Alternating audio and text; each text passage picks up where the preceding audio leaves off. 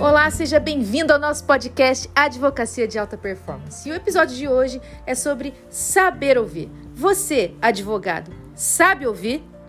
Se você é o tipo de advogado que, quando está diante do seu cliente ou dos seus colaboradores, fala muito e ouve mal, fatalmente, querido, você tem uma baixa alta performance profissional. E eu te digo por quê. Pessoas gostam de pessoas que escutem, entenda isso.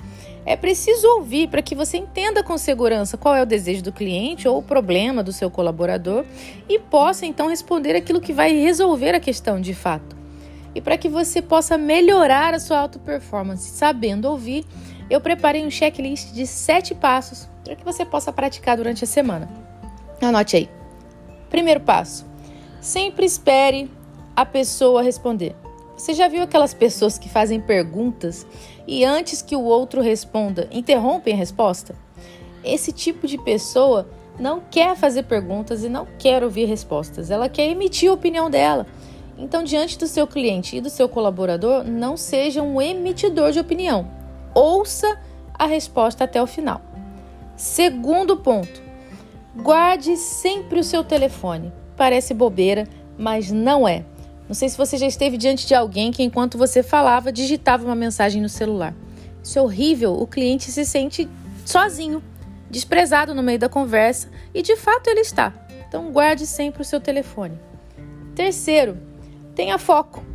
Preste atenção nos detalhes da resposta à sua pergunta. Esteja sempre presente, 100% presente, enquanto ele fala.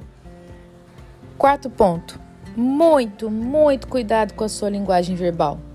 Evite ficar disperso, balançando as pernas, batendo a caneta sobre a mesa ou os dedos, mostrando impaciência enquanto ele fala. Isso é muito importante. Também é muito importante manter-se imparcial durante o discurso do cliente. Como assim? Evite expressões de deboche, ou de surpresa, ou de discordância com aquilo que ele está dizendo, porque ele está sendo sincero com você. Então, tente manter-se imparcial.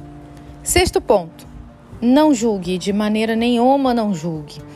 Imagine, por exemplo, se você pergunta por que o seu cliente fez isso ou aquilo e quando ele responde você solta um nossa, sério? Gente, isso retrai o cliente, freia as demais respostas, mina a confiança que ele tinha em você que o fez procurar por você. Sétimo e último ponto: ofereça sempre a solução, ofereça sempre a saída.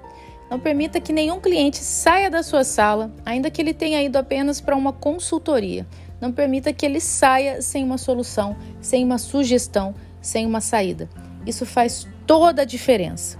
Então, para melhorar sua auto performance, aprenda a ouvir, faça a pergunta certa e preste atenção. E o episódio de hoje fica por aqui. Se você curtiu, encaminha para alguém que precise desse insight. E a gente se vê no próximo episódio. Até lá!